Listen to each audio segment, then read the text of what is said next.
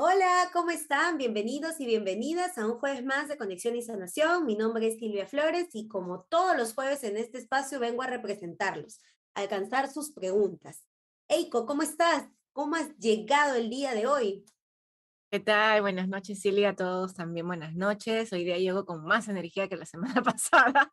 Creo que me ha hecho bien descansar unos, unas horas más y nada, súper feliz, contenta de seguir como profundizando eh, en esta sabiduría que hemos venido aperturando, ¿no?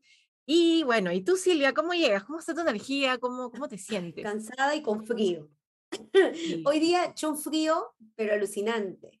Pero acá estoy con mi matecito caliente. Ay, yo también aquí. calentándome las manos, calentándome las manos. Pero nada, emocionada porque siempre en estos espacios uno aprende. Y este espacio de aprendizaje para mí es grande y esto me, me llena de energía. Súper, súper, muy bien. Entonces, como todos los jueves que nos juntamos, invocamos a nuestro abuelo fuego para que nos ilumine y nos brinde claridad también a los seres de rayo violeta que se han presentado a través de esta vela, de este color maravilloso que nos conecta con la transmutación energética para poder, este, digamos, limpiar las energías y también limpiar las energías aquí. Así que ahora sí, ya estamos protegidos y cuidados con la energía de nuestros arcángeles, ángeles y seres de luz. Muchas gracias. Entonces, habiendo abierto el espacio, creo que empezamos con el tema del día de hoy. Eh, estamos ya en la cuarta parte de heridas del niño interior y el día de hoy toca la herida de traición ya hemos visto a lo largo de estas últimas tres, tres encuentros, hemos visto la herida de humillación, la herida de rechazo y, y me falta una. Abandono. no, la, tengo, no la tengo apuntada, no la tengo Ya, bueno. La cosa es que hoy día nos toca la cuarta herida, que es la herida de traición, y creo que la pregunta por defecto es cómo es esta herida, en qué consiste, cómo, la, cómo nos salió, ¿no? Esta herida. Sí.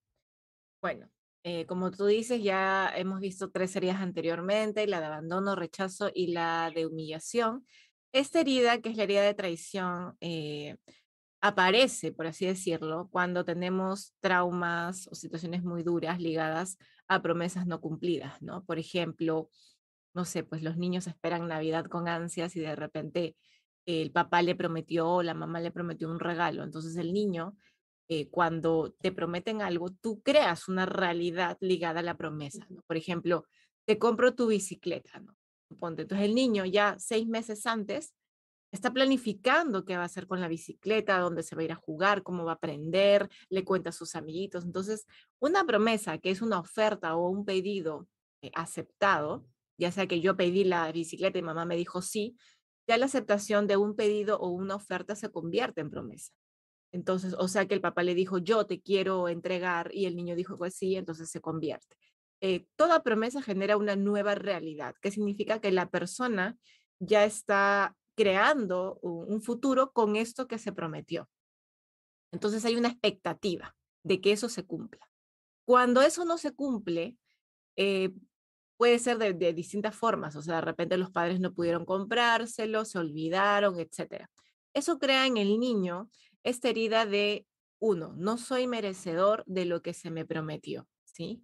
Dos, no, de repente no puedo confiar en la promesa de mis padres o en la palabra de mis padres, o sea, crea una sensación de desconfianza y a la vez de no merecimiento, ¿sí? De acuerdo a la edad del niño y de acuerdo también al tipo de promesa que se le da, va a ser más marcada que no. Y también de acuerdo a cómo se maneje, suponiendo que los padres pues eh, no tienen el dinero para comprarlo, y en vez de explicarle al hijo, simplemente se hacen de la vista gorda, se, se olvidan o cuando el niño les pide, como que lo, se molestan. Entonces, obviamente, mientras más indiferentes sean con el cumplimiento de la promesa, más profunda puede ser la herida, ¿sí? Sin embargo, si de repente el padre se sienta con el niño y le, le, conversa, le dice, mira hijo, me quedé sin trabajo, yo sé que te prometí la bicicleta, pero yo contaba con este dinero que al final pues no salió, ¿me entiendes? O sea, si hay una mm, comunicación con el niño de, de, darle a entender de que él es importante y es importante su opinión y que por eso nos damos el tiempo de expresarles lo que ocurrió, le explicamos, esa herida no es tan grande. Y digamos que, que sí, de repente el niño se pone triste, puede que llore, pero no, no se crea una herida tan profunda. Sin embargo, si es la indiferencia del padre o es como que al contrario, no te prometí algo, te doy otra cosa y encima te digo, ay, mira, que otros niños ni tienen y encima te saco en cara y encima te ignoro, o, tú me pides y te digo, no, ¿sabes qué? Tú no sabes nada, yo te voy a dar lo que yo creo que tú mereces. Entonces, obviamente oh. que, que, si el niño se siente, siente encima que no le cumplieron o que no lo escucharon o que eso que se prometió no se cumplió, eh, como te digo, inconscientemente puede empezar a, cargar este no merezco no merezco, y esta desconfianza de los padres, que son las primeras figuras de autoridad o las personas que lo hayan criado, y luego en otras figuras de autoridad cuando salgan al mundo. Entonces, para ellos, el confiar en la palabra del otro, el confiar en el otro, se les vuelve muy difícil. Entonces, pueden pasar de la polaridad de la ingenuidad total o la desconfianza absoluta. ¿sí? Por ejemplo, ingenuidad total, que yo creo todo lo que me dicen desde que yo siento que el otro me va a cuidar, me va a proteger, ¿no? Y aquí podemos ver las relaciones tóxicas, ¿no? Donde a veces hay mujeres o hay hombres o hay personas que confían plenamente en sus parejas ciegamente y no solamente en relaciones de este tipo, amorosas, sino también, por ejemplo, la, los fanatismos, ¿no? la confianza ciega en, en, en creer que hay una verdad absoluta y no cuestionarla. Entonces, ahí es la ingenuidad. Y de la ingenuidad podemos pasar a la absoluta desconfianza. Aquí en la ingenuidad también se dan todos los fraudes, las estafas que hemos escuchado en algún momento, eso de, de invierte 200 y gana 1000 en menos de, de, dos semanas y que hay gente que cree que eso existe, que cree que eso es viable. Eso también es la ingenuidad total, porque no cuestionan, porque no investigan y normalmente caen en este tipo de trampas, digamos, de, de estafadores, ¿no? Entonces, y bueno, y vamos al otro polo que es la desconfianza absoluta, ¿no? Estas personas que por más que tú les estés mostrando algo, siempre están cuestionando todo y negando todo y es como, a pesar de que es tan obvio algo, no lo ven porque desconfían demasiado, ¿no? Entonces son las dos polaridades que aparecen con esta herida. Mira, qué interesante, ¿no? Hay que encontrar entonces este equilibrio porque igual como parte de nuestro crecimiento, creo que llegamos a tener, ah, bueno, no hemos llegado a la quinta, ¿no? Pero estamos en la cuarta, estas heridas que hemos venido conversando y la idea es que no sean tan profundas y que nos demos cuenta de ellas para poder de alguna manera sanarlas, ¿no? Eh, cuando tú decías el tema de la comunicación, yo veo al menos generacionalmente, veo a, mis amigas y, amigos que son padres que tratan de explicarle al niño, por muy chiquito que son, les explican, no se pudo por esto, eso, no se logró por tal y tal, porque lo entienden. O sea, y a veces eh, como adulto le damos tanta vuelta a la cosa que tú le explicas al niño y el niño te dice, ah, ya, y sigue con su día. Y no le dio tanta importancia como el adulto que, que dice, y ahora, y cómo es, y no sé qué, y no sé cuánto. Y te entiende, y sigue jugando porque, porque ya, pues, ¿no? O sea, vive su presente, es la envidia que le tenemos a los niños, creo. Es la conexión con este niño interior, ¿no? Entonces, ¿cuál sería em, la relación con las promesas? ¿Puede afectar el hecho de las promesas que nos faltamos a nosotros mismos? Cuando decimos voy a hacer dieta este lunes y no. sí, totalmente, totalmente. Y también, eh, mira, interesante esto porque cuando nosotros no trabajamos esa herida y la tenemos presente, probablemente nosotros también rompamos promesas con otros y con nosotros mismos. Promesas tan simples como, por ejemplo, ¿no?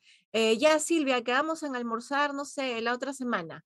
Y se supone que ya quedamos, ¿no? Pero a veces hay personas que necesitan re, re, re confirmación que todos los días hay que recordarles que por si acaso hemos quedado, ¿no? Entonces llega el día y, por ejemplo, suponte que tú no re reconfirmaste porque tú eres una persona adulta, tienes una agenda y entonces para ti está claro que si ya quedaron, ya quedaron. De repente tú llegas a la reunión y, la persona no, estuvo, no, no llegó. Y cuando tú le dijiste, oye, si habíamos quedado, y te dicen, ¿qué? Pero no me reconfirmaste, ¿no? Es la típica. Entonces es como, a ver, es como, como una promesa, o sea, si ya quedamos en algo, porque hay una re, re, reconfirmación. ¿no? O por qué la gente se olvida, por qué crees que se olvidan de, de estos acuerdos, de estas promesas, ya sea por oferta o por, o por pedido, ¿no? Ya sea que yo te pedí la reunión o ya sea que, tú que yo te ofrecí juntarnos. Entonces, eso se da mucho y se da mucho en esta época, que la gente además de no asistir, ni siquiera reconoce que hay una falta y simplemente no se aparecen, hasta apagan el celular o cuando tú les dices algo se indignan, se molestan, es como, ay, es que estoy muy ocupada. Estoy muy ocupada, es que no sabes y no sé qué. Entonces, hay un tema, y, y, que mucho ocurre ahora último, que las personas no son responsables con los acuerdos que hacen. Y eso tiene que, eso, eso está muy ligado a la herida de traición. Es como, si a mí no me cumplieron, pues yo tampoco cumplo. ¿Me entiendes? O sea, mi palabra no tiene valor porque no me enseñaron a mí que realmente yo merezco que me, que me correspondan, ni, tampoco me enseñaron de cómo yo, o sea, de, de, cómo mi palabra tendría valor con los demás. Porque mis padres no me cumplieron las promesas, porque entonces yo también hago lo mismo, entonces es un círculo vicioso, ¿no? Por un lado. Por ejemplo, el jefe que te dice, ay, te prometo tu ascenso, ¿no? Para, para fin de año, y no te dan ni fecha, ¿no? Para fin de año. Y ya pasaron tres años y tú estás como ahí esperando, esperando, esperando, y hasta ya se olvidó que te había prometido lo que te prometió, ¿no? Entonces, ¿qué ocurre? Que cuando hay una promesa que es un acuerdo, nosotros podemos reclamar, ¿sí? Podemos reclamar. Por ejemplo, no suponte que tú me dejas plantada y te olvidaste. Yo te puedo reclamar, te puedo decir, ¿sabes qué, Silvia? Nosotros quedamos en algo. Y tú me dices, ay, ay, pero me olvidé. Bueno, te olvidaste, pero habíamos quedado en algo yo separé mi fecha. O sea, mínimo una disculpa, ¿no? Pero a veces a la gente le cuesta, porque ya se generó la herida o ya se generó, digamos, la rotura de promesas y tienen que haber una, en, o sea, tiene que haber un enmendar, digamos, para que la herida sane o para que se trabaje, es cómo enmiendo esto que ya rompí, ¿no? Rompí la promesa, quedé en un acuerdo y no, no pude por X motivo, porque me dio flojera, porque me olvidé, porque lo que fuese, ¿Cómo enmiendo? Porque mm, mm, la justificación para mí siempre está de más. O sea, para mí es simplemente reconócelo, pide disculpas y luego enmienda. Pues el, y ya después le puedes contar qué te pasó. Pero ¿qué ocurre? Primero le contamos qué pasó, como para justificarnos. Ah, y, si esa justificación, entre comillas, es buena, entonces ya no pedimos disculpas. Y menos enmendamos. ¿Te das cuenta? Por eso es que se rompe mucho el tema del, confiar. Por ejemplo, eh, yo tengo un par de amigas que yo quiero muchísimo, muchísimo, las quiero con todo el corazón, pero no confío, porque a mí me han dejado plantada varias veces. Entonces, para mí es como su palabra de, sí, vamos a juntarnos, no tiene valor, no tiene, no tiene valor y me da pena, me da tristeza. Pero ya cuando ellas me dicen, hay que juntarnos, yo digo, mm, ya, sí, te aviso. es como, mira, es como, mira, si en algún momento coincidimos en la vida, qué bueno. Y si no, no, porque yo, o sea, como te digo, yo puedo una, dos veces, tres, ya tres veces no, ya cuatro no, tampoco, ¿me entiendes? O sea, es como que digo, oh, en serio. O Aprendes.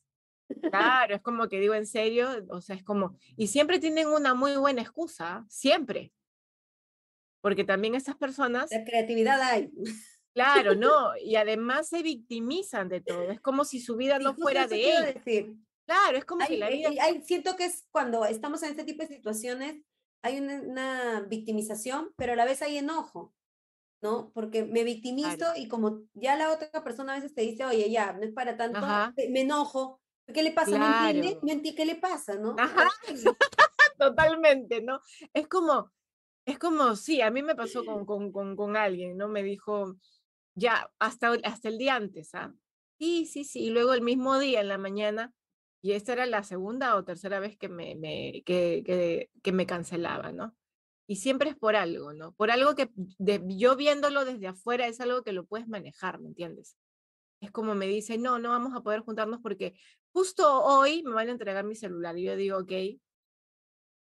O sea, lo has comprado como, como un par de días de anticipación, o sea, has podido coordinar otro día, ¿me entiendes? Esta reunión la hemos coordinado hace tres semanas, ¿me entiendes? Entonces, para mí es claro, ¿me entiendes? Para mí es claro, hay prioridades y hay prioridades y cuando yo no estoy en la prioridad de la agenda de alguien, no estoy, pues, y tampoco me puedo molestar por eso, pero sí me puedo molestar por un acuerdo que no se cumplió, por algo que no es un accidente, por algo que no es, ¿me entiendes? Ahí sí. Una emergencia. claro, entonces yo sí le dije, ¿sabes qué? Me molesta que no te organices bien. Ay, pero es que yo cómo voy a saber, o sea, si tú no sabes, o sea, es como que, ya yo no, yo no entré, porque también ahí es entrar en juego psicológico, ¿no? Yo simplemente dije, bueno, me da pena, le digo que, que simplemente me da tristeza que no nos podamos juntar porque, bueno, hay un tema tuyo, le digo, o sea, yo te dije qué día puedes y tú me diste el día, me diste la hora y aún así, o sea, yo no elegí el día, yo no elegí la hora, ¿me entiendes? Entonces es, es algo así como, como que tú dices, pucha, esta persona parece que el mundo la manejara y que estas personas no tienen ningún tipo de poder sobre sí mismos para poder priorizar, ¿no? Y es así, cuando nos, no nos cumplen las promesas, es como si nosotros no, no tuviéramos el control de nuestras decisiones, ¿no? Entonces, este, es como, eh, o le decimos sí a todo, ¿no? Es como, oh, ya, se me juntó todo, ay, no, este, ya no puedo, ¿no? Entonces, eso, podemos ser eh, los que rompemos ahora las promesas.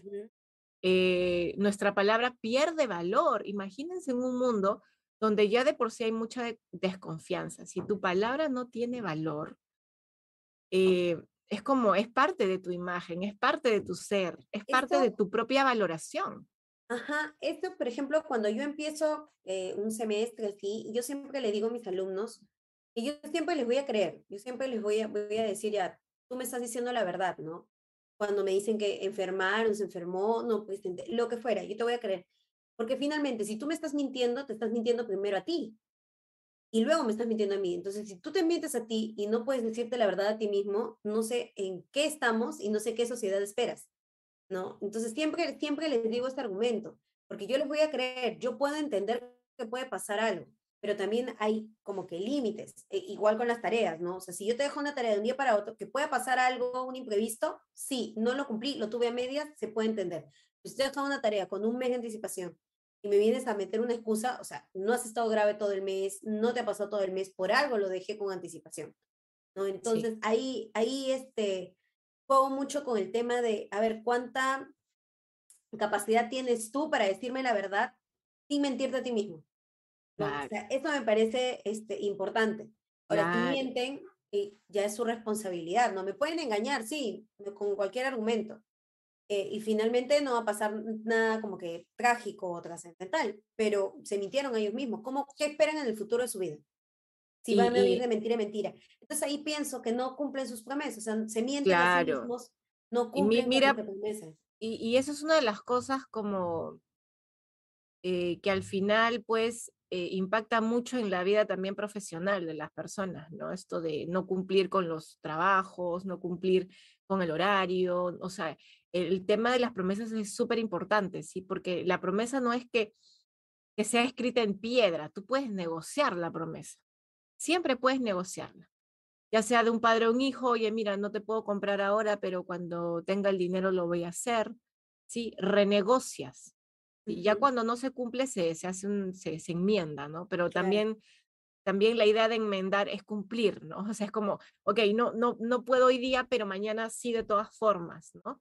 Entonces también está esto de, de no llegar al punto de que la promesa se quiebre, sino antes de que yo ya sé que no la puedo cumplir, entonces voy a renegociarla, ¿no? Porque si no le estoy diciendo a la persona, me importas un rábano que ni, ni ganas me dio de escribirte para decirte que no podía. O sea, eres tan insignificante para mí que hasta me olvidé que tenía una cita contigo, ¿me entiendes? Ese es el mensaje que se recibe. Ese es el mensaje que se recibe. Entonces, y también ese mensaje es un espejo de nosotros.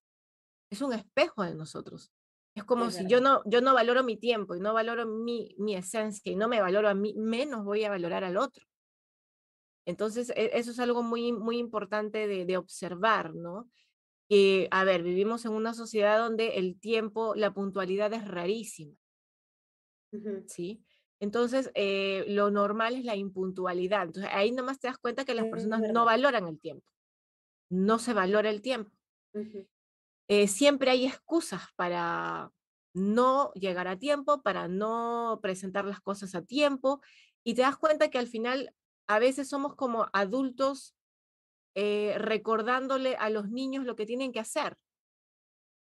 Es como si ya quedaste con alguien, ya, ya quedaste, no tienes por qué estar recordándoselo. Pero, pero estamos en esta dinámica de, oye, no te olvides, oye, mira, hemos quedado, oye, mm, eh, mándame tal cosa, oye, ¿me entiendes? Y, y, eso es muy, muy como, desde mi punto de vista, es muy desgastante. Porque a veces yo pienso y digo, ¿yo estoy con niños o estoy con adultos? ¿Sí? Porque yo por algo solo tengo un hijo, no, porque no quiero estar criando al resto. Pero entonces eh, las personas que tienen este tema de herida de traición, para que se den cuenta si lo tienen o no, eh, son estas personas que, ay, de repente me cargo con todo, ¿no? Y no cumplo nada. ¿Por qué? Porque no me cumplo a mí, menos cumplo al resto. Claro. Tengo esto de no merecimiento. Y, y, puede ser muy enraizado, ¿sí? Es como no necesariamente desde ustedes, puede venir desde su, desde su bisabuela, ¿no?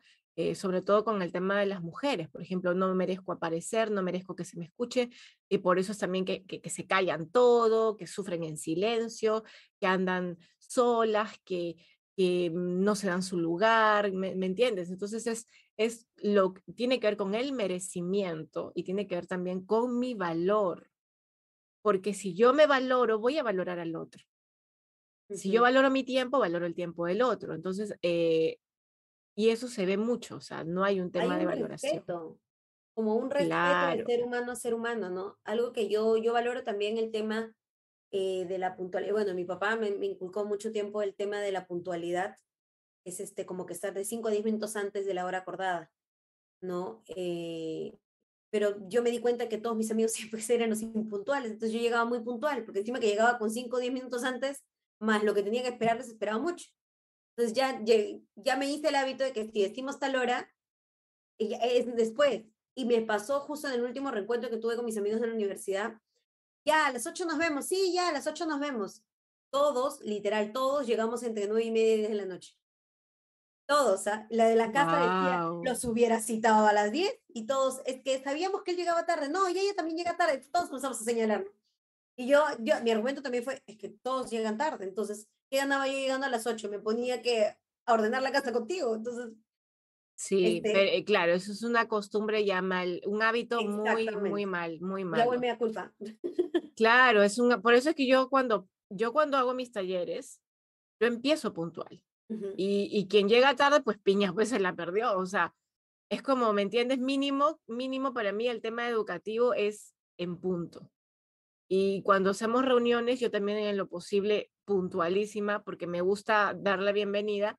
Y en el caso que me demoro, yo aviso que voy a que me, demoro, ¿no? Oye, disculpe, voy a llevar 10 minutos, pero mi, mi margen es a lo mucho 15 minutos, o sea, no es media hora, una hora para mí, eso ya es, ya es como que. Sí, una vez en el taller cuando llegué me dijeron, o sea, yo llegué como que un minuto antes de las 4 y, y me dijeron, Eiko va a llegar tarde. Ay, bueno, pues me siento, creo que 4 y 2 tú llegabas.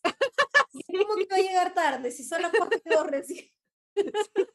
Entonces, claro, como, como te decía, mira para que, que veas qué importante es esta herida, porque habla del merecimiento. Eh, o sea, esa es una palabra muy importante, porque no solo es el merecimiento de tu tiempo, es el es qué crees tú merecer. Si la gente que supuestamente te amaba más no te cumplió, el mensaje es no mereces. Entonces imagínate, es como, no merezco un buen trabajo, probablemente tú te autosabotees en un trabajo. Capaz que tienes todas las capacidades, pero faltas, te enfermas, eh, llegas tarde, eh, ¿me entiendes? Te metes en problemas, haces las cosas mal, ¿me entiendes? Eso es un autosabotaje. Por ejemplo, si tienes el no merecimiento al amor, te buscas parejas tóxicas. O sea, el, que peor te trata, ahí estás sufriendo por amor. Mm, eh, no sé, pues pidiendo migajas de, atención, ¿no? De repente no merezco abundancia, entonces nunca tienes dinero, nunca tienes eh, amigos, nunca te sientes cómoda porque sientes que estás sola, sientes que nada, no tienes eh, nada de lo que quieres, ¿me entiendes? Pero, pero hay un mandato marcado ligado a heridas de no merezco. ¿Por qué? Porque desde pequeña me enseñaron de que yo no merecía, de que todo sí menos yo, ¿no? Y eso se va, es como que dicen, ay, es que algunos nacen con suerte, unos nacen con estrellas, otros nacen estrellados, ¿no? Algo así como, no, es que eh, en mi caso yo nací para sufrir, a mí me cuesta el triple. Son, son creencias que vamos eh, como validando en el tiempo por lo mismo de que tenemos estas heridas. Entonces recuerden, claro, las cada Frase y cada vez que lo mencionas estás reforzando esa creencia. Claro, y entonces decimos, ay, no, es que yo no tengo amigas porque no salgo y no sé qué, pero cada vez que alguien te invita, a última hora le cancelas. ¿Y a quién te va? ¿Quién te va a decir para salir, pues? O no o te aflojera. O porque simplemente priorizas cualquier otra cosa, ¿no? Cualquier otra cosa, o de repente dices, ay, no, es que yo no tengo plata para terapia, pero cada vez que tienes plata, ¿qué haces? Te vas al casino, te compras un par de zapatos y ya tienes como 20, eh, no sé, mm, eh, ¿me entiendes? Es como, es como que compras comida chatarra. Entonces, no se trata, aquí es súper importante, porque no tiene que ver con el entorno, tiene que ver con nosotros. Solo que justificamos lo que nos pasa poniéndolo afuera. Entonces es, no, lo que pasa es que mira, mi marido es complicado, por eso no puedo salir, o mira, mi hijo depende de mí, o mira, mi, mi jefe es este, problemático, me, me, explota, o mira, mi pareja, este, ¿me entiendes? Siempre, y ahí es donde viene la victimización. Cuando hay herida de traición, también nos vamos a dar cuenta, porque hay una victimización del entorno.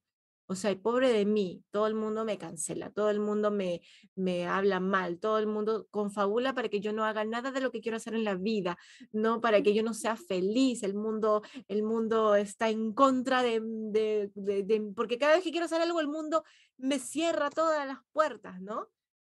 Entonces hay una victimización, es como uno eh, la persona contra el mundo.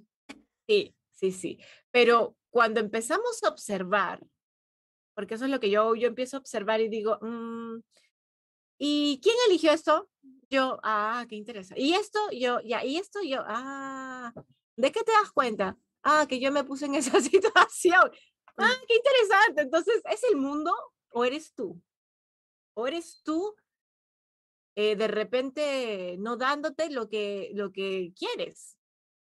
Porque es así, ¿no? Entonces, ese no merecimiento a veces está muy marcado, muy marcado. Entonces, nos quejamos todo el tiempo de la realidad en la que estamos y esta herida no nos deja observar que, que de repente en el fondo, en el fondo, en el fondo creemos que no merecemos. Ya cuando la trabajamos, nos damos cuenta que, por ejemplo, ¿no? Yo pedí mi bicicleta y simplemente no me la dieron y no me dijeron nada. Y de repente yo en ese momento dije, debí esforzarme más, o debí sacar mejores notas, o debí no, no pedirle tanto a mi papá para que no gastara, ¿me entiendes? O sea, el niño se va creando porque como no tiene... Lo eh, justifica de alguna manera. Claro, porque como no tiene el feedback del papá de qué pasó, va a intentar justificarlo. Es lo que después el adulto hace todo el tiempo. ¿sí? Y también cuando hay una herida de, en este caso de traición, y no se comunica, el, niño empieza, como, como decíamos, ¿no? a crearse falsas eh, fantasías, a desconfiar, a desconfiar luego de la palabra de cualquier adulto, de cualquier persona, se pueden volver muy inseguros, muy celosos. Entonces tienen parejas y se vuelven tóxicos, porque no creen nada de lo que el otro le dice, porque ves que mamá me decía que me quería y luego no me compró, no me cumplió la promesa. Ves que no, entonces tú también, claro, y si encima tiene herida de abandono y de rechazo, peor, peor, porque es como, no, me vas a traicionar y no me vas a cumplir la promesa que me has, me has dicho y encima me vas a dejar y me vas a abandonar y entonces todo el tiempo estoy celándote porque ves que las personas no son de confiar porque dicen una cosa y hacen otra. Ya, así es. Entonces, una vez que tenemos esta herida, podemos empezar a trabajar el merecimiento, el soltar la expectativa, porque recuerda que la, eh, la promesa genera expectativa. Claro. Entonces, si yo te digo, Silvia, voy a tu casa tal día y voy a llevar esto y lo otro y vamos a tomarnos este, un juguito y vamos a reírnos y vamos a ver películas, o sea, tú ya estás separando el día, estás, eh, y los días antes ya estás como entusiasmada, ¿me entiendes? Y ponte que yo nunca llegue ni nada y no me aparezca ni te escriba ni nada. Obviamente se rompe la confianza y hay una decepción. No te voy a creer. Y ya no te voy a invitar nunca más a mi casa, ¿no? Entonces es, eh, es, la decepción y, recuerden, la confianza, como tú decías, hay una confianza que se da, que es como la confianza de, de ok, yo confío en ti hasta que tú me, hagas ver que no puedo confiar en ti. Esa es una confianza. Claro. Y, y, hay otra confianza que se da en base a la credibilidad. Es como yo confío en la medida de que yo vea que tú eres confiable. ¿Sí? Que esa es, digamos, el punto de equilibrio entre la ingenuidad total y la desconfianza absoluta. Deberíamos aprender a confiar en base a la credibilidad o sea, ni me voy a la desconfianza absoluta de no, no creo nada de lo que tú me digas, ni tampoco es como te creo todo lo que tú me digas, sino como, bueno, quedemos, quedemos y vamos viendo. Entonces, a la primera vez llegaste y digo, ah, muy bien. O sea, como que ya, me está dando, me está dando buena, buena vibra, ¿no? A la segunda vuelves a llegar, ah, se refuerza esta, esta energía de, ah, mira, es una persona responsable. Y, por ejemplo, yo confío mucho en la gente que cuando realmente no puede, me dice que no. Yo confío plenamente porque yo sé que cuando me digan que sí es porque realmente puede. Sin embargo, hay personas que te dicen sí a todo y al final, al final, que justo son estas dos personas que te comento que las quiero muchísimo, pero que yo he tenido que tomar distancia porque digo, no, pues también, o sea, soy, soy una persona como paciente. Para sí. Eh, lo, veo más en mi ámbito laboral que este, compañeros que, que dicen sí, sí, sí, por contarle no quedar mal ante eh, los jefes o, o, colegas.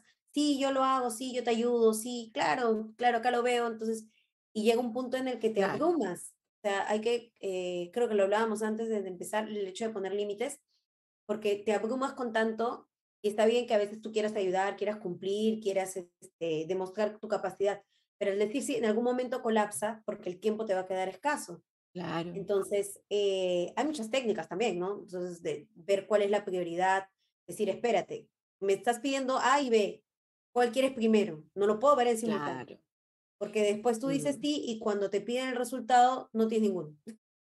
Claro, por eso te decía el tema de priorizar el valorar, porque también puedo valorar mi tiempo y no a todo le tengo que decir que sí. Por eso tiene mucho que ver con la valoración de la persona. Las personas que, que tienen la herida de traición muy marcada, eh, les cuesta decir que no. Es, es lo mismo que, que hicieron sus padres con esta persona, pues, ¿no? dijeron que sí, que sí, que sí a todo lo que pidió y al final no lo cumplieron. Entonces esta persona probablemente diga sí, sí, sí, sí, sí y al final no cumpla.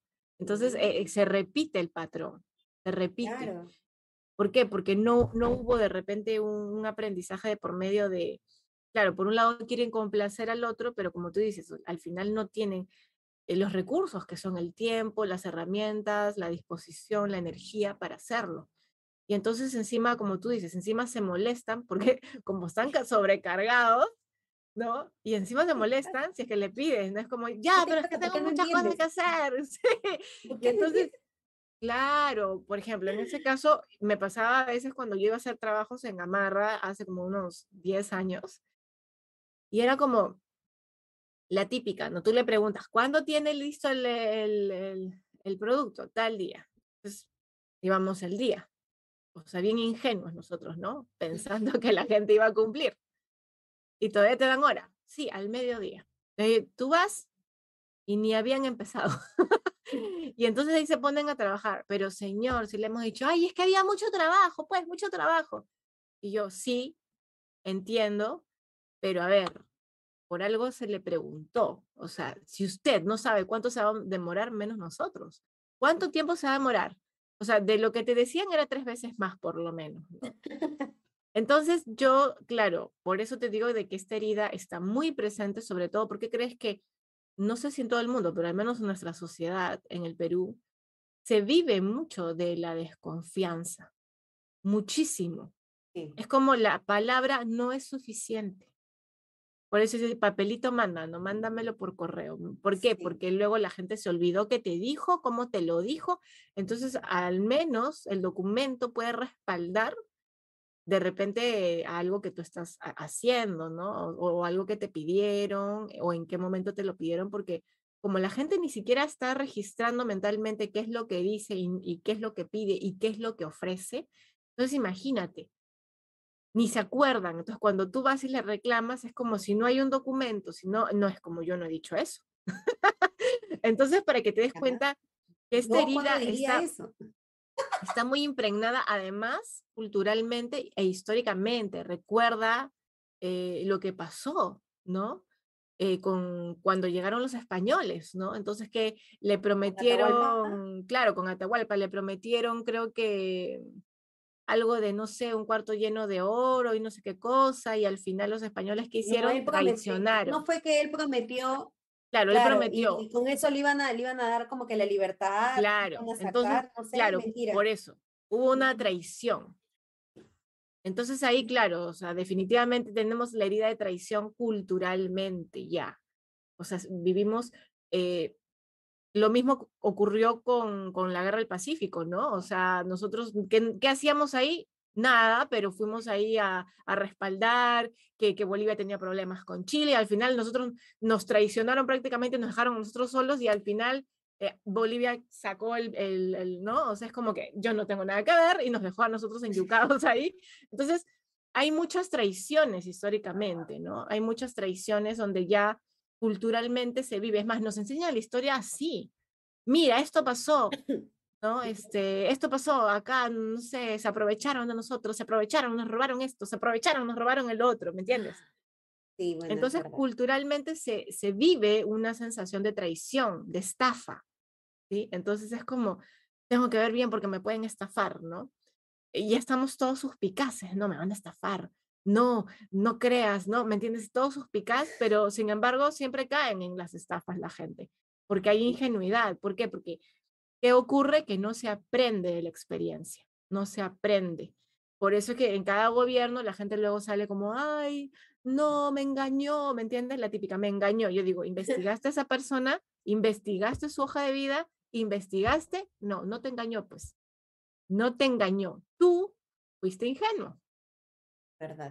Entonces te das cuenta que esta herida históricamente nos marca a todos, nos marca porque a veces esperamos creer que el otro es lindo y puro y bueno y entonces solo porque me dice que es puro, lindo y bueno y es como no me doy el tiempo de conocerlo o no me doy el tiempo de investigar, ¿no? Eh, y ahí viene el tema de, de luego, no, me sentí engañada porque nosotros proyectamos expectativas, ¿no? Proyectamos expectativas de lo que nos gustaría. Vuelve el niño esperando que papá le cumpla la promesa, vuelve el niño esperando el regalo de Navidad, vuelve el niño y cuando entonces abre el regalo no era lo que esperaba, pero se hizo una ilusión ese tiempo. Es lo mismo con las personas que dicen, ay, yo no sabía que mi pareja era así. En realidad siempre fue así. Solo que nosotros estábamos enfocándonos en la expectativa, en la envoltura del regalo, ¿no? Cuando lo abrimos ya como, ¡ay, Dios! Pero en realidad siempre fue así. Entonces, la herida de traición está muy marcada culturalmente eh, y la hemos vivido siempre. Y la pregunta sería, ¿cómo empiezo a darme cuenta o a trabajar la herida? Bueno, principalmente, ¿Qué recomendaciones en base a tu experiencia, en base a Sí, esa es una herida bastante compleja, ¿no? Entonces es primero la terapia para empezar a limpiar el, el tema del merecimiento, que mereces lo que tú quieres en tu vida, porque a veces puedes tener todo el talento del mundo, todo el talento, pero hay un autosabotaje muy grande. Y tu autosabotaje puede ser a, aislarte de la gente, puede ser a de repente quedar mal quedar mal con la gente que está poniendo confianza en ti. Y, y al final a veces eso es difícil de recuperar. ¿no? Entonces es como empezar a observar eh, cuáles son mis prioridades, qué cosas tengo que soltar, también observar eh, a, qué le digo que sí, ¿no? Eh, empezar a practicar. ¿A qué le dices que sí y luego le dices que no? Claro. Llegando a faltar o incumplir, ¿no? Porque a veces claro. que le digas que sí y sí cumplas. Entonces creo claro, por eso. ¿A qué, le digo que sí de manera consciente, ¿no? ¿A qué le digo que sí de manera consciente y no simplemente por compromiso?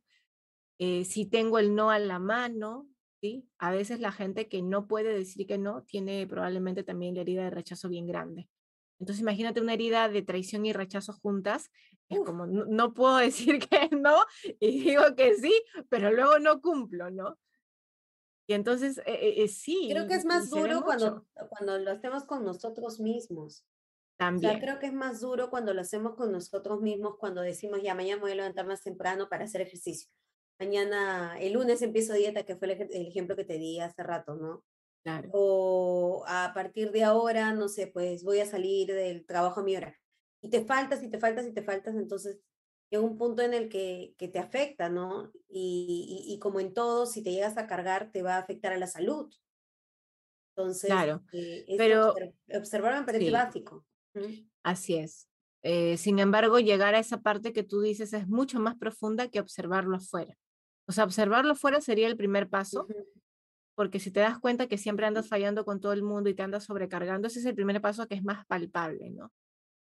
Porque a veces este serie está tan, tan como normalizada, porque si te das cuenta, si te das cuenta, Silvia, esto es una, esto es una herida que está muy normalizada porque todo el mundo anda así.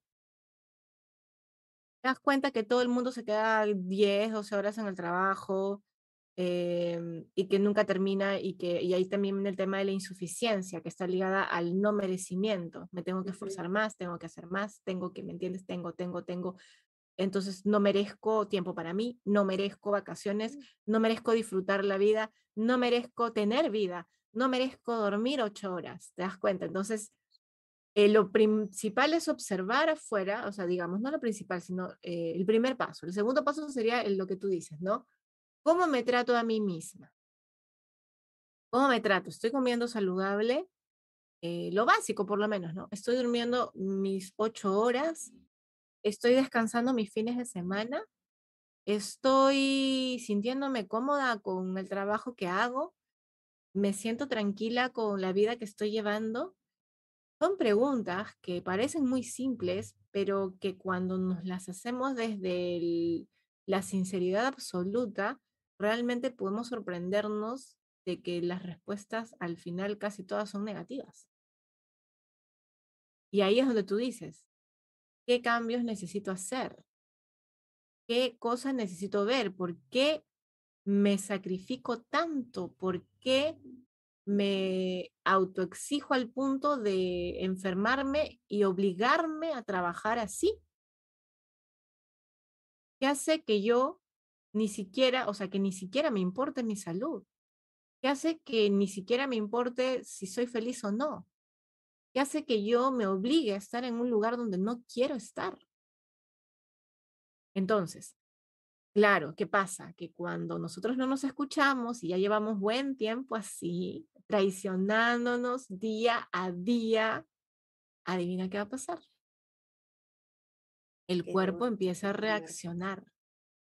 Entonces nos da ataque de ansiedad, ataque de pánico, nos da este, depresión, eh, el cuerpo se enferma, mm, aparecen las enfermedades autoinmunes. Recuerda, si yo me traiciono, eh, mi cuerpo también dice, ah, vamos a rebelarnos. vamos a hacer la, la rebelión. Y la, una parte de tu cuerpo, que es tu sistema inmune, empieza a atacar a tus, o sea, a tus glóbulos rojos, ¿me entiendes? O sea, se empiezan a mechar entre ellos. Y entonces tú, ay, se me inflamó los, el linfoma, se me inflamó acá, que los ganglios y no sé qué, ya tu sistema inmune está colapsado. Es como tu sistema inmune dice, no sé si el enemigo está dentro o está fuera. y te empieza a atacar porque tú te conviertes en el enemigo. A ver, dime, ¿quién peor o mejor que tú para cuidarte o para no cuidarte? Entonces tu sistema inmune dice, vamos a atacar al enemigo que es tú misma. Claro. que eres tú misma porque no te estás cuidando. Entonces, ahora último, millón de enfermedades autoinmunes, ¿no? Todo es autoinmune ahora. ¿Y ¿qué tienes? No sé, una enfermedad autoinmune. Claro, si estás viviendo como si fueras tu enemiga internamente de críticas, de, de no cumplirte promesas, de no merecer nada, de andar en la insuficiencia todo el tiempo, obviamente tu cuerpo te va a atacar. Te va a decir, ves que el enemigo está dentro, hay que atacarlo. y no entendemos. Wow. No lleguemos a esos límites, comencemos a observar, a ir a terapia, a ir mejorando de a pocos. Eh, de hecho, con la herida de traición vamos a encontrar ese cruce con las otras heridas, porque yo considero de que en base, a, ahorita estamos en la cuarta herida, eh, las heridas no llegan solitas. Acá yo, llegó la herida del rechazo, solita, ¿sí? como una burbuja. No, no normalmente vienen en pack. Un rechazo con mezcla de abandono, una traición con mezcla de rechazo, entonces este, eh, llegan así como que en combo, ¿no? Tu combo ahí tienes. En combo, en combo. Sí, hay que descubrir qué combo es el que, el que hemos tenido, el que tenemos para ir trabajándolo. Y claro, y de la mano de, de, la terapia. Eh, entiendo yo que te pueden buscar si es que en caso eh, deseen sacar cita, encontrarte en terapia, eh, entiendo, abajo del, no sé si está para este lado, para este lado, abajo del, de, de EICO está su, su, número de contacto al cual le pueden escribir, tiene este, terapias online, también hace talleres, eh, sé que para, está planificando para la segunda mitad del año eh, varios talleres, tanto presenciales como online, porque la herida de, del niño interior que, si bien es cierto, hoy día hemos trabajado la tradición, es, algo, es una metodología que tú utilizas mucho. Es algo que, tú, que, que, tú misma estás sanando tus heridas con justamente eh, detectando cuáles son las heridas que tienes, ¿no? Entonces estás sanando, la estás mejorando, estás viviendo la vida que, que mereces. Así es. Entonces, eh, creo que es un claro ejemplo de que sí se puede, de que sí se pueden sanar las heridas, que no es un proceso que ya fui a terapia, me curé, uy, ya que una médico en un día, en una sesión, no. porque no funciona. ¿Y no sé cuántos, cuántos años ya tienes en sesiones? Desde coaching hasta ahora, más o menos seis años. Ya ven. Sin embargo, sin embargo, eh, como dice Silvia, no es de la noche a la mañana, pero es progresivo en la medida que uno se ha disciplinado en su sanación. Es como vas viendo, es un paso a la vez. Es como cuando haces una caminata y ves que ah, no, no llegas a tu punto, este, al punto máximo, pues en tres pasos, ¿no? Pero ves que te vas acercando de a pocos. Y, Cada vez te acorta la distancia. Así es. Y vas haciendo el camino. Y aquí es igual, vas haciendo el camino, vas soltando cosas que, que no necesitas, vas recobrando tu poder de elegir, porque también en el tema de la herida de traición, como te comentaba, eh, viene esta victimización de todo confabula en mi contra y ves que soy una víctima del sistema y encima se enojan, pues, ¿no? Y se enojan con las personas a las que deberían pedir disculpas todavía. Entonces es como, ay, encima te ayudo, ¿no? Entonces tú dices, bueno, pero tú te ofreciste, pues, o sea, me hubiese dicho que no podías, ¿no? Y es como, no, pero encima te ayudo y me apuras, ¿no? Entonces en esos casos es como yo no entiendo la lógica, te juro. Pero es interesante observar, es interesante observar que estas personas eh, están, claro, ya viendo que se sienten traicionadas y entran en victimización, y puede que hayan estado en victimización en la infancia, pero a veces no sueltan ese papel. Y, y en la edad adulta se vuelven víctimas de todo. Y, y como justo decía una coachí cuando hablábamos de trabajo de sombras, estar en modo víctima también genera adicción la adicción a no me hago cargo de nada en mi vida y dejo que los demás lo resuelvan. Y entonces es fácil, entre comillas, vivir así, porque a la larga es una vida de sufrimiento, porque no tienes el poder de nada. Pero es un modo de vida que en algún momento adquirimos porque en ese momento no teníamos otra opción. Sin embargo, ya de adultos podemos elegir. Entonces, a todos los que nos están viendo, me encantaría que pongan sus preguntas porque ya en un ratito terminamos. Así que, por favor, no sé si de repente se han quedado impactados con la herida de traición. No, muchas gracias a los que están conectados. Está Patti, Rocío, Chichi. Eh, Patti nos comenta que justo hoy su cuerpo se reveló porque no quería asumir más carga laboral, la cual la agota y la estresa. Así es. Así es, sobre, Sí, sobre todo cuando empezamos a hacer trabajos de, con nuestro niño interior. yo cuando llega la, la, la, persona la, la primera sesión de terapia, ¿no? yo siempre le digo, uy, qué valiente eres, ¿no? Porque no sabes a lo que te estás metiendo, ¿no? Una vez que tú abres eh, la caja de Pandora y nuestra niña o nuestro niño aparece y ya le prometemos que lo vamos a escuchar, entonces el niño sale con todo o la niña sale con todo de, ¿me escuchas o me escuchas? ¿Me entiendes? O sea, es como, ya no hay que, ah, mi niña se queda escondida, no, la, a través de las sensaciones corporales y las emociones, nosotros ya le dimos el permiso a nuestra niña o a nuestro niño que se expresen. ¿Y cómo se van a expresar? Vuelve el tema, ataques de pánico, ansiedad, presión alta, llanto eh, descontrolado, eh, angustia, porque ya, ya abrimos, ya abrimos e, ese, esa comunicación. Y nuestro niño que se quedó 30, 40 años calladito, 20 años calladito, aguantando todo, ya le, ya le dimos voz. Entonces ahora no te va a hablar, te va a gritar y te va a decir, yo no soy feliz y me sacas de aquí o me sacas de aquí, ¿me entiendes? Hago mi berrinche y nos vamos, ¿me entiendes? Entonces, sí.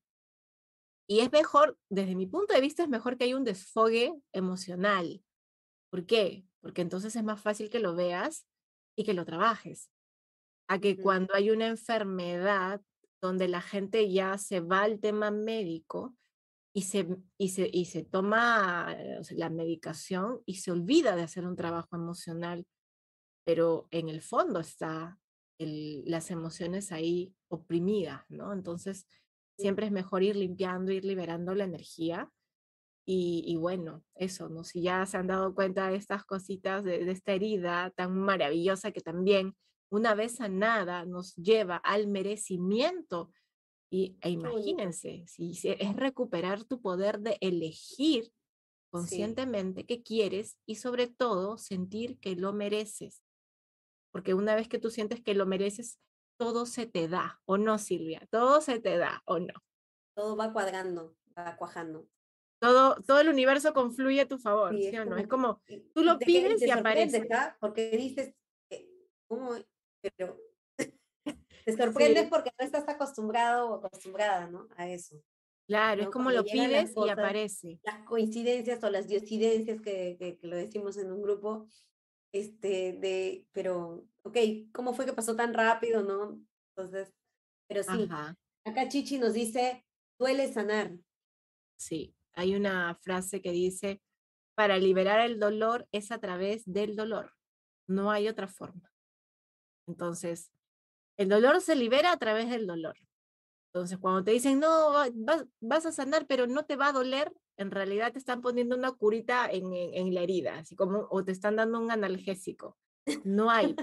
es como el cuerpo físico, cuando tú tienes una herida que no le has dado atención y se ha estado infectando y está llena de tierrita, de cositas, no es que el doctor te va a decir, ah, ya, mira, es que échale. No, te dice, vamos a limpiarla. Y eso es lo que duele. Eso duele. Y, todavía te refriegan así, ¿no? Como así, así. Te refriegan y tú estás, y encima sin anestesia, porque es como, no, pues, ¿no? Hay que. Ya me está doliendo, ya me está doliendo. Entonces, la limpieza, ¿no? La limpieza. En terapia también hacemos la limpieza, que es lo que más duele es la limpieza. Y después de la limpieza, tiene el bálsamo de los polvitos mágicos, ¿no? Donde ya se le acaricia un poquito y se le, al final, así como se le va cosiendo y luego al final se le pone una bendita de corazoncitos. Entonces te, va un poco, te vas un poco sensible, pero dices, ah, ya está, una menos. Sí, ¿no? sí, una menos. O sea, no sabes cuántas tienes, pero dices, por lo menos sé que una menos. Así que sí, duele, duele, sin embargo, cuando logramos liberar esa energía, uy, o sea, es como el, hasta el cuerpo, ¿no? Silvia, ¿te has dado cuenta después de una sesión? Hasta el cuerpo es como, ah, y, y duermes rico ese día. si te hubieran quitado un peso, estás así, así, así, y de repente te lo quitaron y tú dices, uy, no sabía que podías tirarme así, ¿no? Sí, y, y, ese día duermes rico y de repente, eh, de acuerdo a la herida que tú trabajes, pues aparecen, eh, es como si aparecieran regalos en la vida, ¿no? O sea, en la medida que tú vas trabajando, te va limpiando el panorama, ¿no? Ya no es tanta oscuridad, ya no es tanto borroso, sino vas viendo cosas más claras, vas detectando también qué cosas que antes te molestaban ya no te molestan tanto. Entonces sí, sí hay, hay un cambio definitivamente, pero como digo, hay que ser eh, disciplinados, también empezar a generar nuevos hábitos, de a pocos, de a pocos, o sea, y ser muy compasivos con nosotros, ser muy, muy compasivos, porque puede que volvamos a caer en lo mismo, ¿sí? Y, y no es que retrocedamos, sino es que de repente el aprendizaje se tiene que profundizar. Recuerden que nosotros somos como, como una cebolla, entonces hay capas, capas, capas, capas y puede aparecer una misma situación o muy similar, pero lo vemos de diferente ángulo. ¿sí? De repente, la misma situación, como dice Silvia, viene con tu pack de las cuatro, de las cinco vienen cuatro heridas. Entonces, en cada sesión haces una, una, una, y luego, según tú ya, ya sanaste esa situación, pero después de dos años vuelve porque faltaba una herida, ¿ves? Quedaba pendiente una herida. Entonces, mucha compasión, mucha compasión. En el tema evolutivo de sanación y de aprendizaje de lecciones, nunca se retrocede, siempre se avanza. Solo que el avance no es lineal, no es escalonado, es espiralado. Por eso, por eso es que a veces parece que es lo mismo, pero no es lo mismo, es más profundo. Entonces, desde ahí como mucha paciencia también, mucha paciencia. Claro que sí, justo Patti dice, sí, las sesiones son bravas, tú eres lo máximo en las terapias, por eso... ¡Ay, qué linda! Y pone el muñequito así. Sí, no, gracias Patti, gracias a todos los que se han conectado el día de hoy. Igual pueden dejarnos, si nos están escuchando de manera sincrónica, pueden dejarnos las preguntas y nosotros las vamos revisando, ¿no? Para la siguiente sesión o el siguiente jueves de condiciones de sanación las desarrollamos en base a, a lo que nos están consultando, ¿no? Siempre, eh, como saben, con mucho cariño yo los represento en este espacio eh, que fue creado eh, en pandemia. Ese es uno de, de, los regalos que nos dejó pandemia, en el cual este compartir, este, el hecho de cada preguntas, con las preguntas y reflexiones que ustedes también colocan, me, veo, veo más cosas o veo desde otra perspectiva también las cosas. Muchas gracias, Eiko. Gracias a todos los que se conectaron y bueno, eh, igual esto va a quedar grabado, los que lo vean en diferido dejen sus preguntas también. Ya nos falta solo una herida para terminar y también los invitamos a que nos dejen temas que de repente les parecen interesantes sobre de repente algo ligado a las heridas o algo ligado al, tema de autoconocimiento o espiritualidad que quieren que nosotros eh, podamos afianzar en el conocimiento, también pueden dejarlo ahí. Gracias Silvia por el tiempo, por la energía, por los ejemplos, por todo. Gracias a Yoshiko también que nos siempre nos apoya en el backstage. Linda. Sí, sí, sí, sí, sí. Y nada, gracias a todos los chicos que se conectaron. Si pueden, por favor, compartan este, este live para que más personas puedan tener acceso a esta información y que no crean que su vida simplemente es, es un destino trágico, sino que vean que en realidad todo lo que hemos vivido tiene un propósito y todo lo que hemos vivido tiene un origen y que si no nos funciona hoy, podemos hacer algo para cambiarlo, ¿sí? Así que eso es un poquito la, la esperanza para la gente que, que, quiere empezar a, a, mejorar su vida, es a través de sesiones terapéuticas, ya sea conmigo o con, con, con, cualquier especialista ligado a la sanación del niño interior. Así que muchas gracias a todos, agradecemos al abuelo Fuego que nos ha acompañado de una manera muy, muy armónica el día de hoy. lindo. Sí, sí, sí, sí, está súper lindo, ¿no? Está súper lindo, mira. Mira cómo brilla. Bueno, muchas gracias, Abuelo Fuego, por la compañía. Y también descansen, chicos y chicas, se vienen, eh, estamos en etapa de transición, así que tomen mucha agüita y descansen mucho, ¿sí? Muchas gracias a todos, nos vemos hasta una próxima oportunidad. Muchas gracias.